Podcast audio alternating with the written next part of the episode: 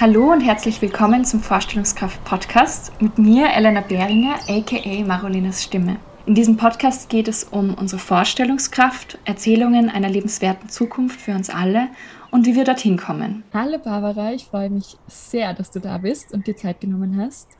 Für alle, die dich nicht kennen, magst du dich mal vorstellen?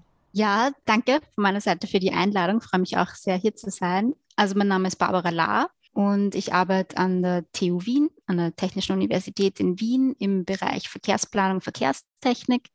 Ich habe Bauingenieurwesen studiert, auch an der TU, habe mich dann im Master schon auf das Thema Verkehr und Mobilität spezialisiert und mache jetzt an der Uni ein Doktorat und bin nebenbei in Forschungsprojekten und Lehre tätig. Ja, und manche kennen mich vielleicht, weil ich auch ein bisschen verkehrspolitisch aktiv bin. Also ich bin Teil der Bürgerinitiative Platz für Wien, die sich für eine gerechtere Aufteilung der Flächen im öffentlichen Raum einsetzt in Wien, ähm, aber eben auch für verkehrs- und klimapolitische Maßnahmen. Und in letzter Zeit habe ich mich auch recht oft geäußert zu dem Konflikt rund um Lobautunnel, Stadtstraße in Wien, wo wir gerade ja einen großen Konflikt im Laufen haben.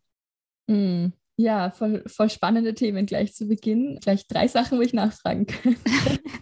Vielleicht fangen wir mit dem brisantesten sozusagen an, äh, das irgendwie auch aktuell gerade spannend ist, ist der Lobautunnel. Ich habe auch Lena Schilling tatsächlich schon mal in dem Podcast zu Gast gehabt. Also vielleicht alle, die schon mal dazu gehört haben, wissen so ein bisschen die Rahmenbedingungen. Aber vielleicht magst du noch mal kurz umreißen, wo es bei diesem Projekt überhaupt geht und warum da eben gerade so ein Konflikt entstanden ist mit Bürgerinitiativen und der Stadtregierung.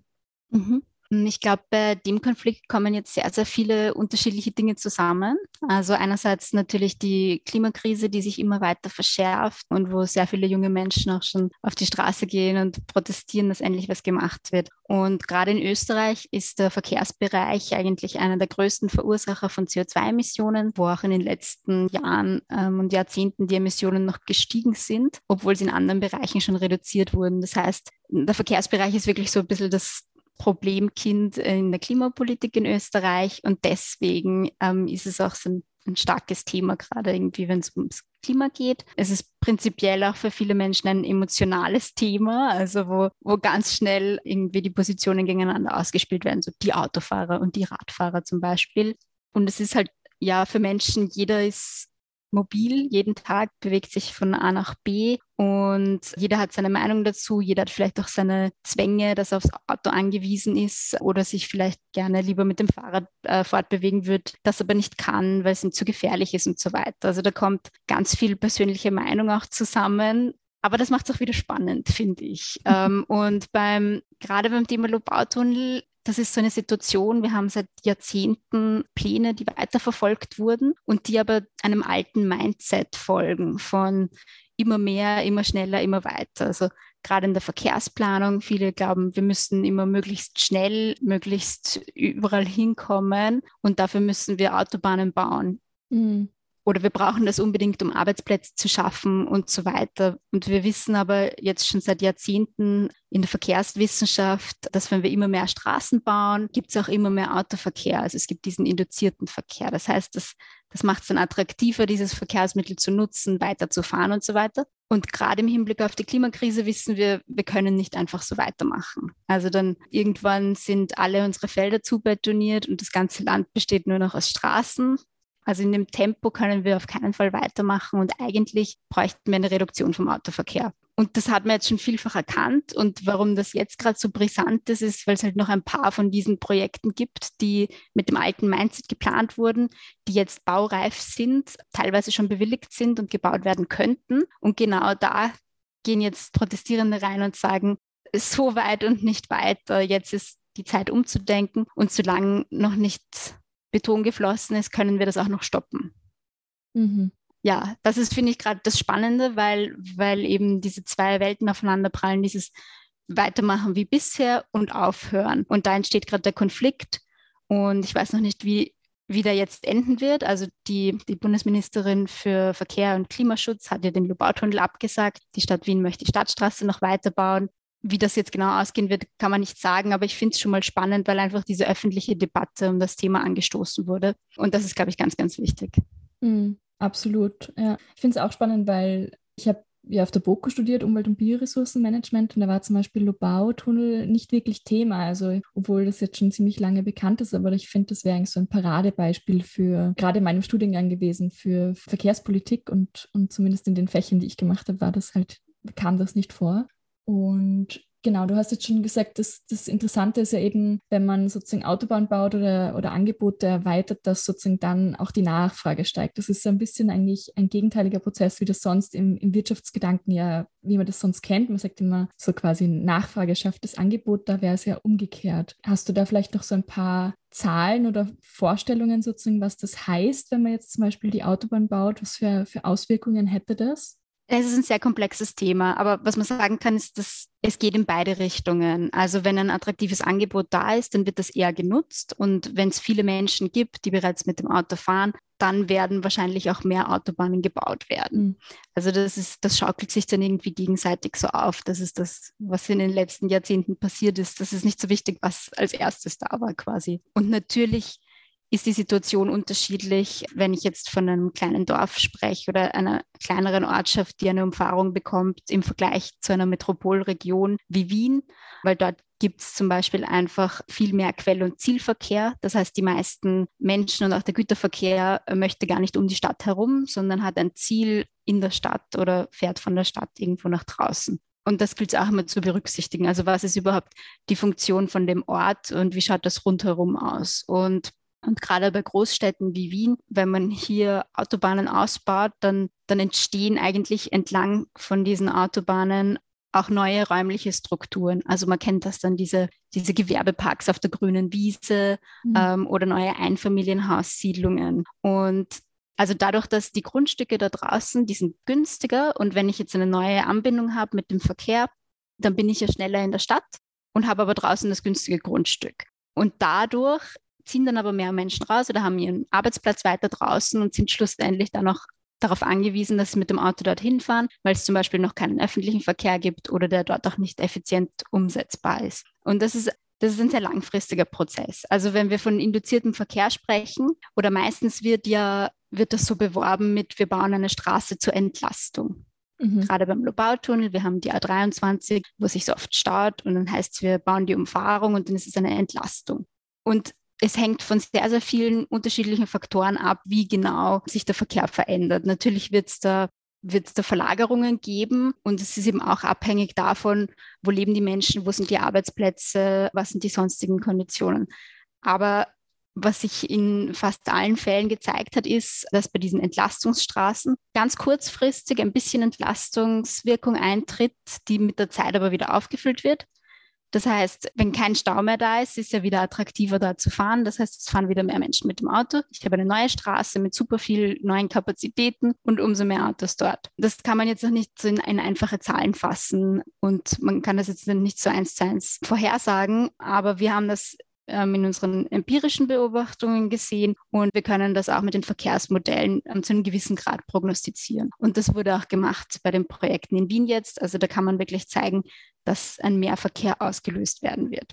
Mhm. Da gibt es ja auch eine Studie, ich habe die sogar mal verlinkt, auch in der Folge mit der Lena, glaube ich, wo so mehrere Szenarien ja, genau. auch drinnen sind und sie eben eh auf der TU, da warst du wahrscheinlich auch dran beteiligt, nehme ich an. Oder ja, meine mit? Kollegen, ich, mhm. ich selber nicht, aber ich kenne sie auch, genau. Ja, und ich finde halt immer dieses, das wirklich Dramatische ist dann, wenn ich diese Siedlungsentwicklung habe, wo dann ähm, Menschen weiter draußen wohnen und die sind dann wirklich aufs Auto angewiesen. Und das sind diese Lock-in-Effekte, die man nur sehr schwer rückgängig machen kann, weil wenn es dann gar keine andere Option gibt, dann muss ich eben das Auto benutzen. Und das ist was, das wir vermeiden sollten für eine klimagerechte Zukunft, dass zu viele Menschen aufs Autofahren angewiesen sind, weil das einfach nicht nachhaltig ist. Und daher finde ich das gerade bei Projekten, wo man noch so früh eingreifen kann, dass eben keine Login-Effekte entstehen, fände ich es wichtig, ein Umdenken anfangen zu lassen, ja.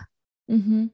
Ich finde es gerade sehr spannend, was du welches Bild du gezeichnet hast, weil du gesagt hast, sozusagen, wenn diese Straße gebaut wird, dass dann am, am, Rand der Straße wieder mehr Siedlungen entstehen, dort natürlich mehr Leute rausziehen, Gewerbegebiete geschaffen werden. Ich finde, jemand, der schon mal durchs äh, Gebiet der Richtung, wie heißt das, Füßlau rausgefahren ist, oder? Nein? Doch.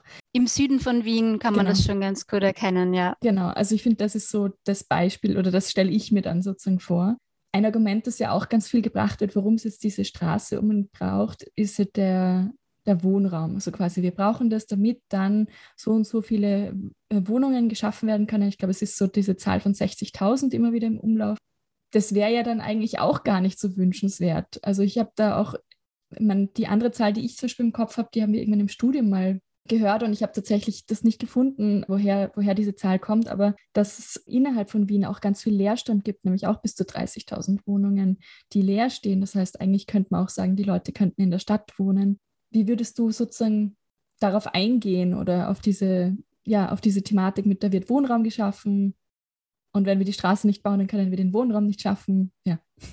Ja, es ist ein super spannendes Thema. Ich glaube, dass es teilweise ein bisschen eine Ausrede ist von der Stadt, diese Argumentation. Das Thema leistbarer Wohnraum ist aber auf jeden Fall wichtig und auch, wie können wir in Zukunft nachhaltig wohnen. Also das sind diese drei Aspekte, auf die ich gerne eingehen würde. Das erste, diese 60, also es sind eigentlich 60 Wohnungen für 60.000 Menschen, mhm. die schnell mal 60.000 Wohnungen werden, ähm, wenn man nicht so genau aufpasst, was man sagt. Und das ist jetzt nur zum Teil wahr. Also bei dieser Stadtstraße in Wien gibt es tatsächlich ähm, beim Stadtentwicklungsgebiet Seestadt Nord Wohnungen für ca. 17.000 Personen. Und in dem Bescheid ist vorgeschrieben, dass die Stadtstraße gebaut wird. Das heißt, dort ist es tatsächlich gerade verfahrensmäßig so, wenn die Straße nicht kommt, kann man die Wohnungen nicht bauen in der derzeitigen Form, wenn man nichts macht. Die weiteren, dass man auf 60.000 Personen kommt, das sind andere Stadtentwicklungsgebiete in der Donaustadt, die teilweise in einem sehr, sehr viel früheren Stadium sind und teilweise gar nicht wirklich direkt an der, an der Stadtstraße liegen und hier eher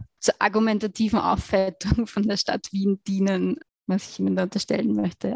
Dann das Thema bezüglich Leerstand, also die, die 30.000 Wohnungen, das kann ich jetzt auch nicht verifizieren. Ich glaube, dass die Stadt Wien das selbst gar nicht weiß, weil teilweise sind das ja private Wohnungen, ähm, wo man nicht einfach reinschauen kann, ob die jetzt leer stehen. Aber es gibt sicher sehr, sehr viel bestehenden Wohnraum, der nicht genutzt ist. Und da müsste man wahrscheinlich mit bundespolitischen Maßnahmen arbeiten, mit Leerstandsabgaben und so weiter. Das ist auf jeden Fall sinnvoll, dass man den vorhandenen Wohnraum nutzt, weil immer wenn ich was Neues baue, dann brauche ich ja neue Ressourcen, die auch wieder schlecht für die Umwelt sind, Emissionen erzeugen und so weiter.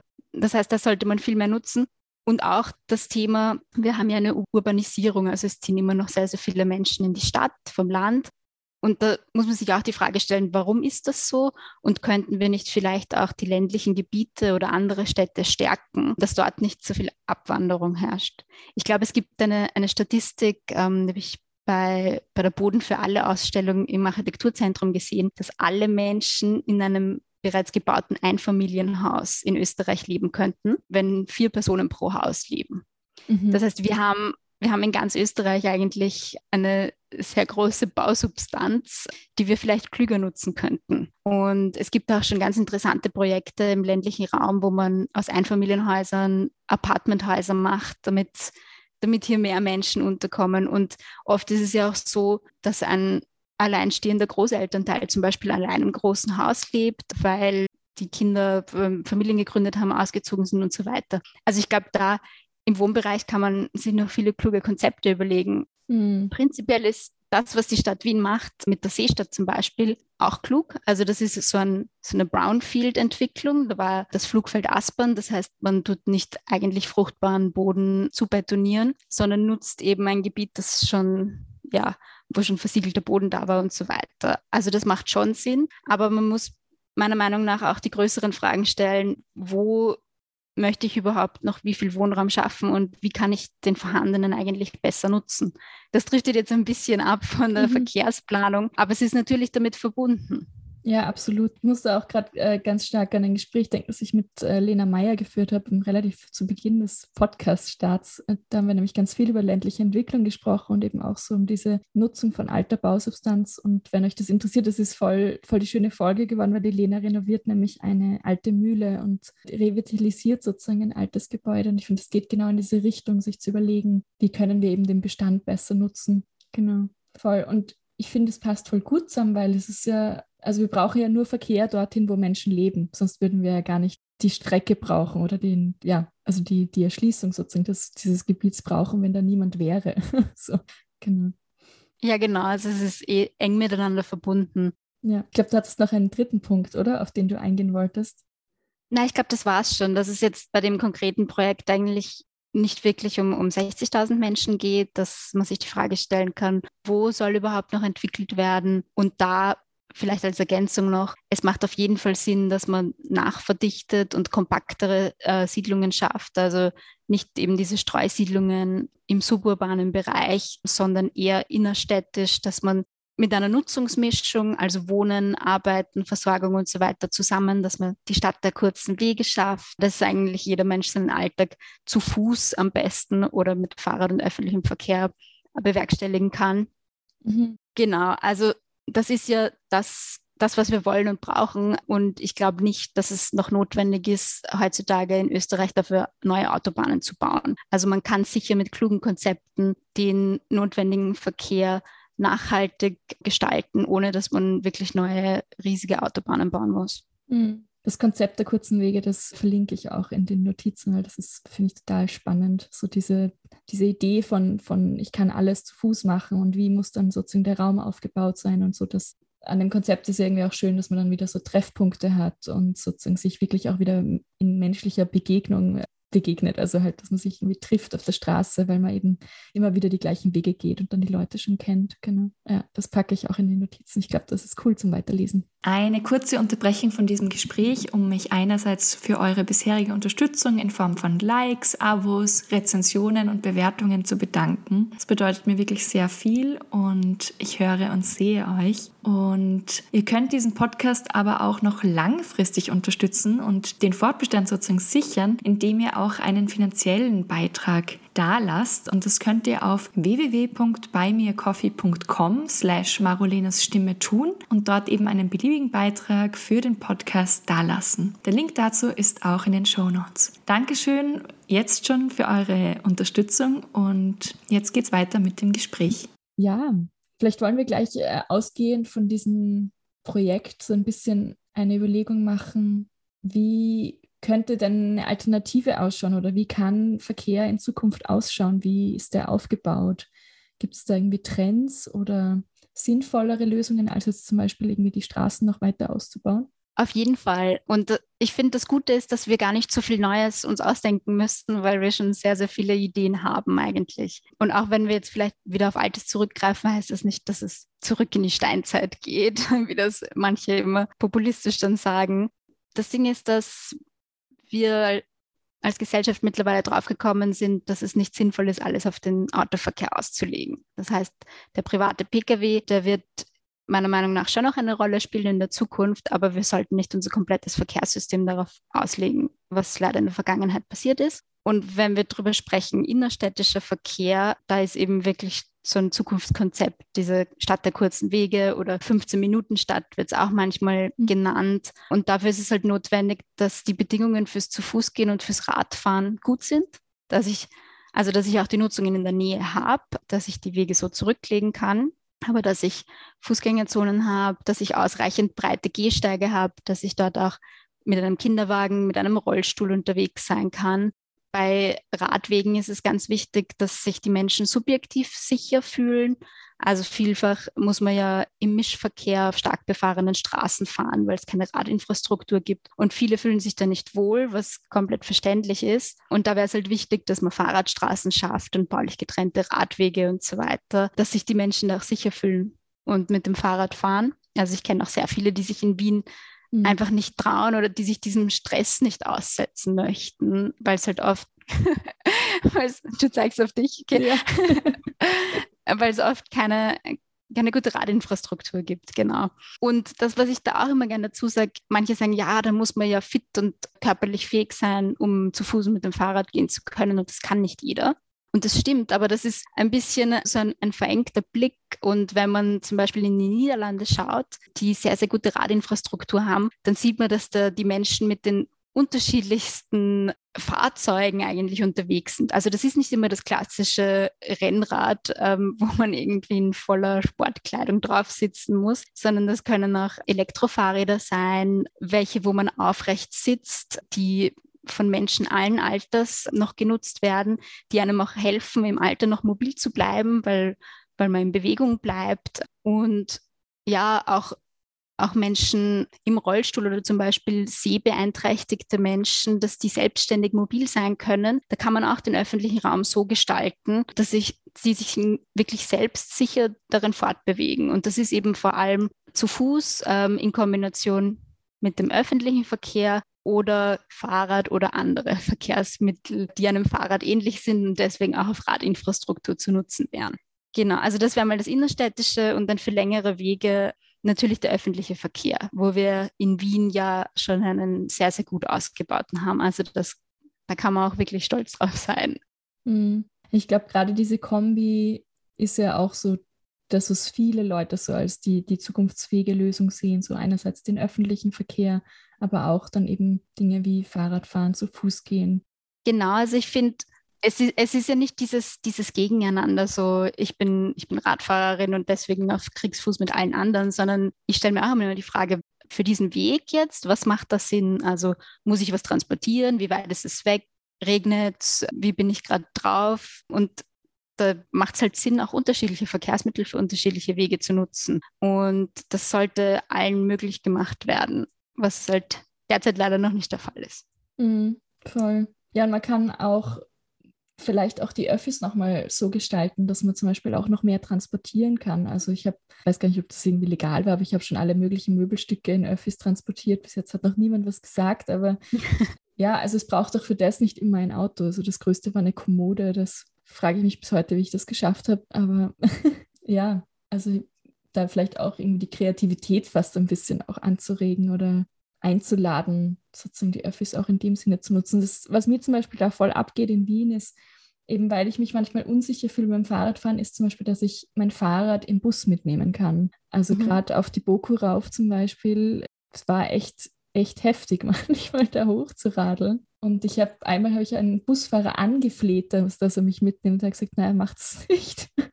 Und ich war schon. Ja. Ja. Also es war echt. Also es ist halt, es ist auch so eine, eine Sicherheits, äh, ein Sicherheitsgedanke dabei, dass vieles verboten ist eigentlich. Vor ein paar Tagen hat noch jemand erzählt, er hat sein Sofa mal in der U-Bahn transportiert. Also dadurch, dass, dass man nicht Gurte hat, um das festzuschnallen, ist es schon ein Sicherheitsrisiko, äh, mhm. äh, wenn die U-Bahn oder auch der Bus eine Vollbremsung macht und man ist dann mit einem ungesicherten Fahrrad oder Möbelstück drinnen es, es gibt und gab auch immer mal wieder so Forschungsprojekte, wo man, wo man geschaut hat, wie man das kombinieren kann, so Güterverkehr mit der Straßenbahn, mit der U-Bahn und so weiter. Es steht halt ein bisschen in Konkurrenz. Also in Wien in der U-Bahn darf man ja auch nur zu gewissen Zeiten das Fahrrad mitnehmen. In anderen Ländern ist das anders. Da darf man auch in der Straßenbahn das Fahrrad mitnehmen und so weiter. Und im aktuellen Regierungsübereinkommen von der Stadt Wien steht auch drinnen, dass es einfacher werden soll, das mhm. Fahrrad mit dem öffentlichen Verkehr mitzunehmen. Also vielleicht wird sich da noch was tun. Aber das ist auf jeden Fall ein, ein wichtiges Thema, dass man die Kombination auch schafft. Also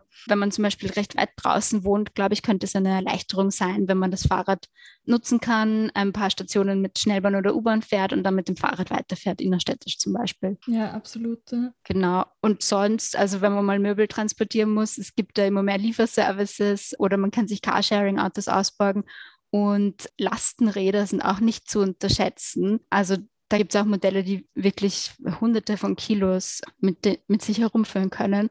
Und ja, ich finde, dass dadurch, dass der Pkw eigentlich so eine Vormachtstellung hat, wird recht viel Kreativität und Innovation vielleicht auch zurückgehalten von neuen Fahrzeugarten, die, die nachhaltiger wären, also die leichter wären, die nicht so viel Energie brauchen, die vielleicht als Fahrrad mit E-Unterstützung benutzt werden könnten und so weiter. Und ich glaube, dass wir da in der Zukunft sehr viele spannende neue Fahrzeuge auch kennenlernen können. Mhm. Ja, und zum Teil sind die Lösungen ja wahrscheinlich gar nicht so, so schwierig. Also wenn du sagst, es liegt zum Beispiel an der Sicherheit, dann kann man sich vielleicht überlegen, okay, dass es halt nicht nur für Kinder wegen Sicherheitsgurte im Bus gibt, sondern halt auch vielleicht für größere Gegenstände oder so. Ja, oder in, dass es in der U-Bahn dann einen, den hintersten Waggon, da kann man auch Fahrräder nehmen, das sind zum Beispiel auch Gurte, sowas auf die Art. Mhm, voll. Ja, cool. Ja, da bin ich sehr gespannt, was da rauskommt. Du hast jetzt auch schon ein paar Mal die E-Mobilität erwähnt. Das ist auch so ein Thema, wo ich äh, selber manchmal irgendwie mir noch schwer tue, vor allem gerade auch mit diesen Elektrorollern, die die ganze durch die Gegend fahren. Was mhm. ist so da deine Meinung dazu? Die E-Roller, es sind, ich finde es spannend. Wir haben dazu auch schon Studien gemacht. Und das, was ich so spannend finde, ist die Menschen, die sich darüber aufregen, dass sie so viel Platz wegnehmen, dass sie den Fußverkehr behindern und so weiter.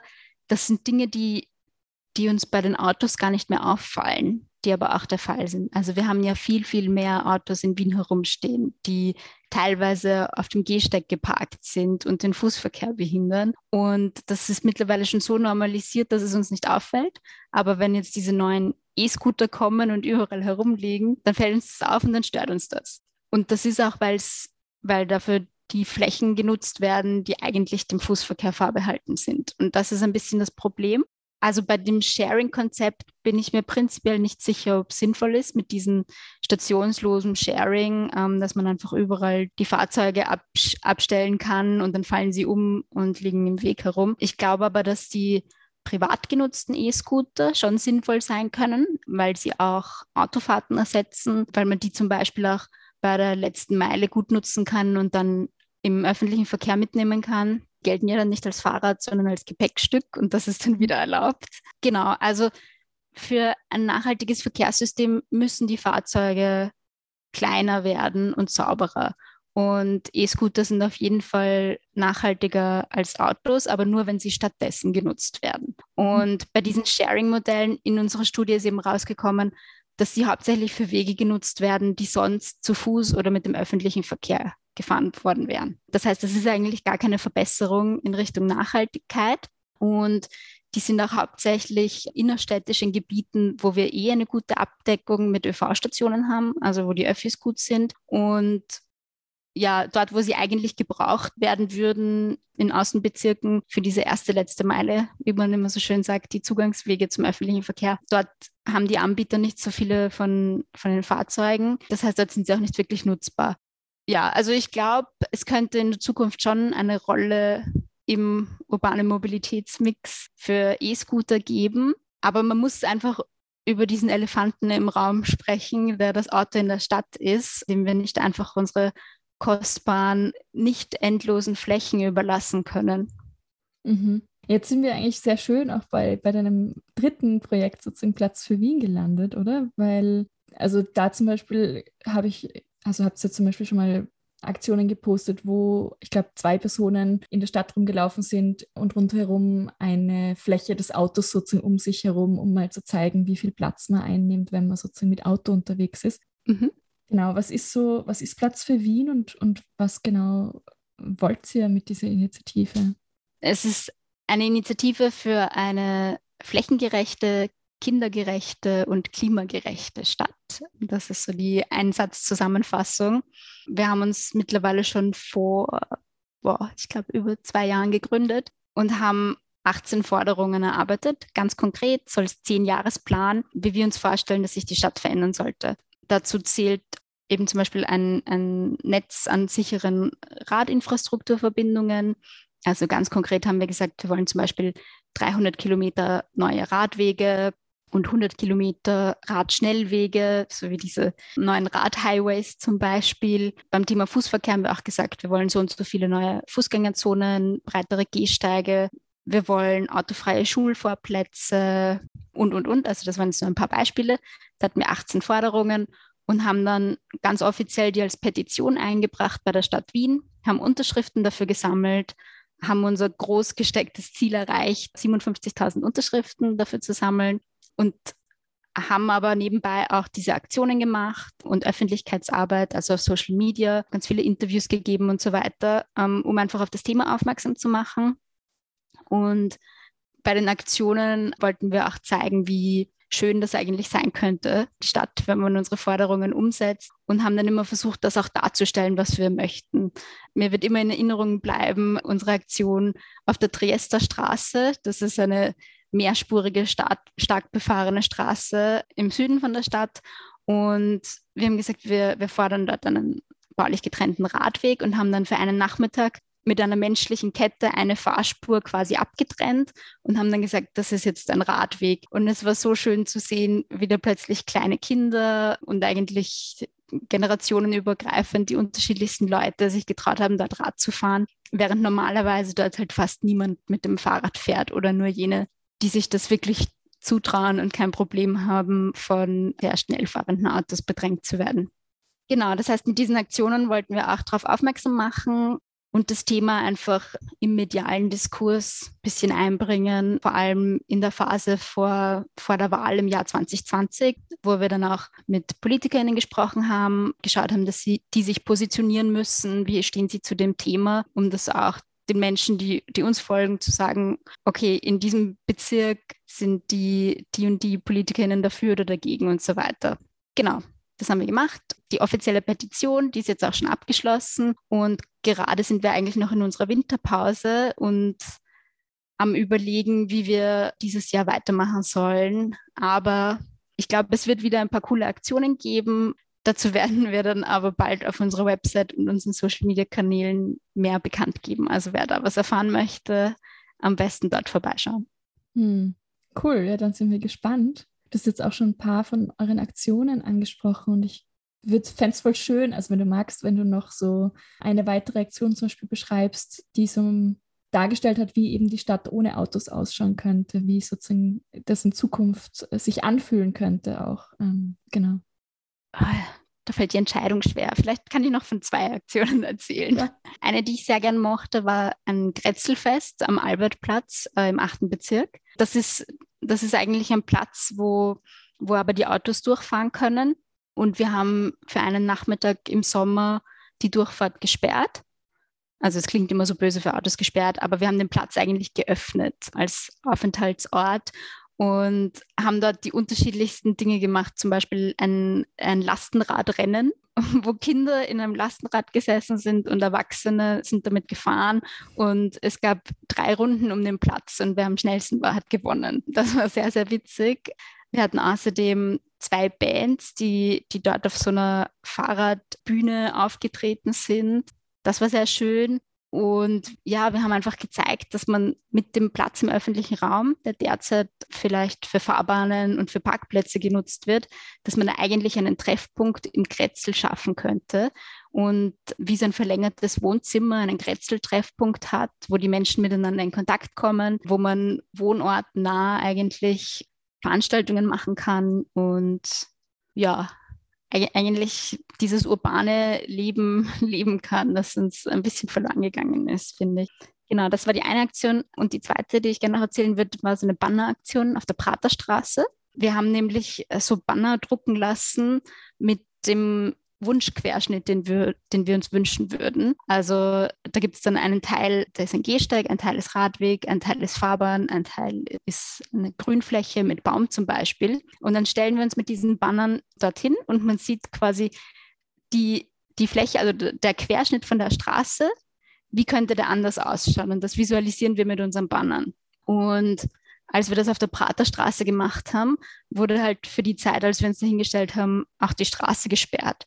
Und in dem Moment war es plötzlich so ruhig und man hat alles verstanden, was, was die Menschen gesagt haben. Und das war für mich ein totales Aha-Erlebnis, wie ruhig oder was für eine konstante Lärmbelastung wir jetzt eigentlich haben und wie schön, angenehm, ruhig ähm, es sein könnte, wenn wir den Autoverkehr reduzieren und was das dann gleich für eine ganz andere Atmosphäre schafft, wenn du dich mit jemandem ganz normal in der Lautstärke unterhalten kannst, das war auch noch spannend an der Aktion, ja. Wow, das klingt total schön. Also beides klingt total schön.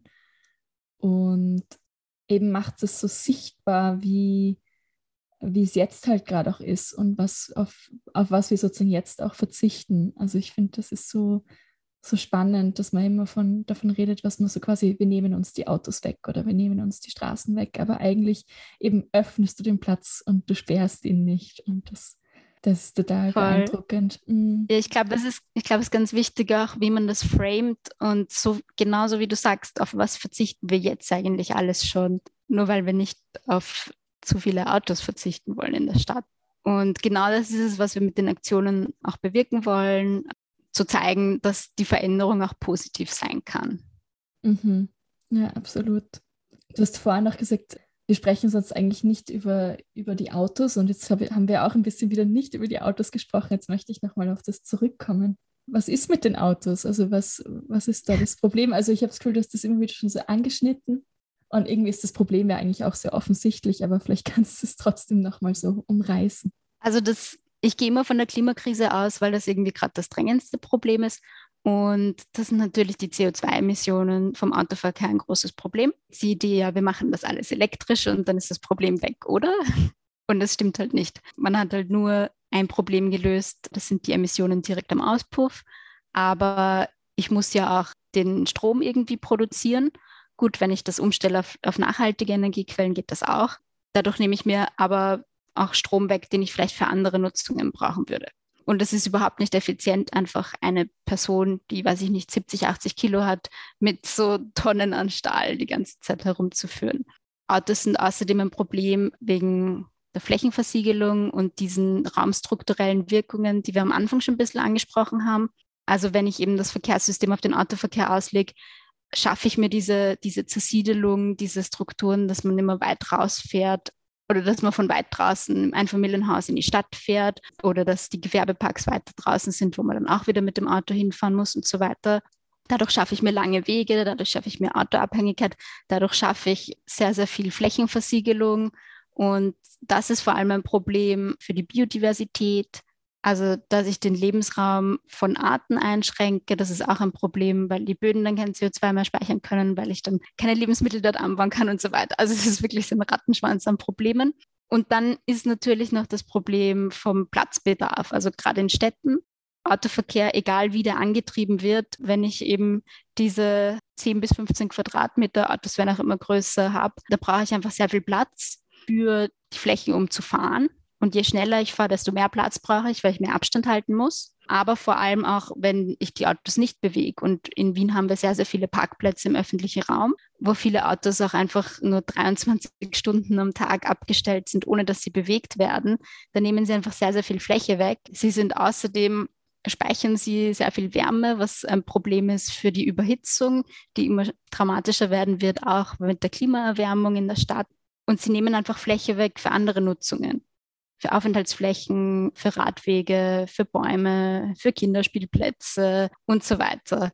Ja, ich glaube, das waren einmal die größten Probleme, die ich damit assoziieren würde. Und es ist ja nicht alternativlos. Also es geht ja, es geht ja nur darum, von A nach B zu kommen. Und da gibt es durchaus andere Möglichkeiten. Ich kann auch schauen, dass ich mehr, mehr Autos in Garagen bringe, dass ich sie halt nicht im öffentlichen Raum abstelle. Menschen können für ihre Wege auf andere Verkehrsmittel umsteigen. Und viele glauben dann, man möchte das, das Auto prinzipiell abschaffen und das ist so eine Utopie einer autofreien Stadt. Aber es geht jetzt in den nächsten Jahren mal darum, einfach zu schaffen, dass es ein bisschen reduziert wird. Und es ist auch so, dadurch, dass Autos so viel Platz brauchen, wenn mehr Menschen umsteigen auf andere Verkehrsmittel, wird sehr, sehr viel Platz wieder frei. Und also wenn alle Menschen, die jetzt zum Beispiel mit dem Fahrrad fahren, mit dem Auto fahren würden, dann hätten wir ganzen, den ganzen Tag überall Stau in der Stadt, weil, weil einfach die zusätzlichen Autos so viel Platz verbrauchen würden. Und andersrum, wenn ich es jetzt schaffe, dass viele umsteigen, dann haben die, die wirklich darauf angewiesen sind, auch bessere Bedingungen. Also die haben dann weniger Stau, die finden dann auch eher einen Parkplatz, weil eben nicht so viele Autos unnötig herumstehen. Der Lieferverkehr, Taxis und so weiter, das kann dann auch alles besser funktionieren. Also es geht, es geht wirklich nicht darum, jemandem das Auto zu verbieten, sondern es geht darum, dass wir alle eine lebenswertere Stadt gewinnen eigentlich. Hm. Jetzt könnte man natürlich sagen, ja, okay, ein paar müssen aufs Auto verzichten, aber ich muss nicht, weil ich bin dann eine, die davon profitiert sozusagen, wenn alle anderen verzichten, aber ich fahre dann noch. Das heißt, da sind wir eigentlich in so einem, ja, Commons-Problem eigentlich so oder in so einem Gemeingüterproblem drinnen. Ja, ich, ich weiß, ich bin mir nicht sicher, ob das überhaupt so ist. Also ich glaube, dass viele auch quasi fahren müssen gerade, aber lieber nicht würden, mhm. wenn das jetzt Deutsch war. Also es geht für mich auch darum, den Menschen die Möglichkeit zu geben, anders mobil zu sein, sicher mit dem Fahrrad fahren zu können, öffentlichen Verkehr dort anzubieten, wo Menschen keine Alternative haben. Und ich bin mir sicher, dass, dass dann viele umsteigen würden. Und ja, wenn es dann auch diese schmackhaften Alternativen gibt, glaube ich, wird es auch immer weniger Menschen geben, die sagen, ich bestehe drauf, ich möchte unbedingt mit meinem Auto fahren.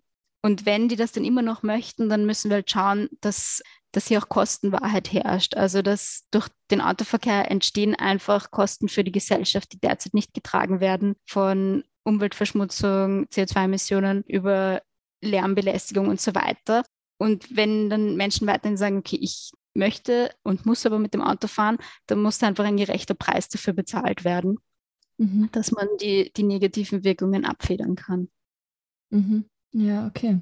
Das macht voll, voll Sinn, dass sozusagen durch diese Anreize das dann doch klappt, dass die Leute eben auch umsteigen. Bin schon sehr gespannt, was uns hinführt. Ich habe gerade auch überlegt, ob vielleicht so Dinge auch wie das Klimaticket oder eben, wenn man dann einen Radweg, also ich kann mich erinnern, wo zum Beispiel die Hasnerstraße, das war nicht die Hasnerstraße, du warst die Hasnerstraße? Es war irgendeine Straße. Am 16. war kurzzeitig temporär komplett verkehrsberuhigt und dann sind voll viele Leute Fahrrad gefahren. Also das ist vielleicht auch so ein Beispiel dafür, dass es dann, dass dann Leute eben doch auch fahren wollen, wenn sie, wenn sie können. Hm. Ja, ich finde es auch spannend bei der Mariahilfer Straße. Die war ja früher auch noch hm, stark mit Autos befahren und ist jetzt teilweise Fußgängerzone, teilweise Begegnungszone.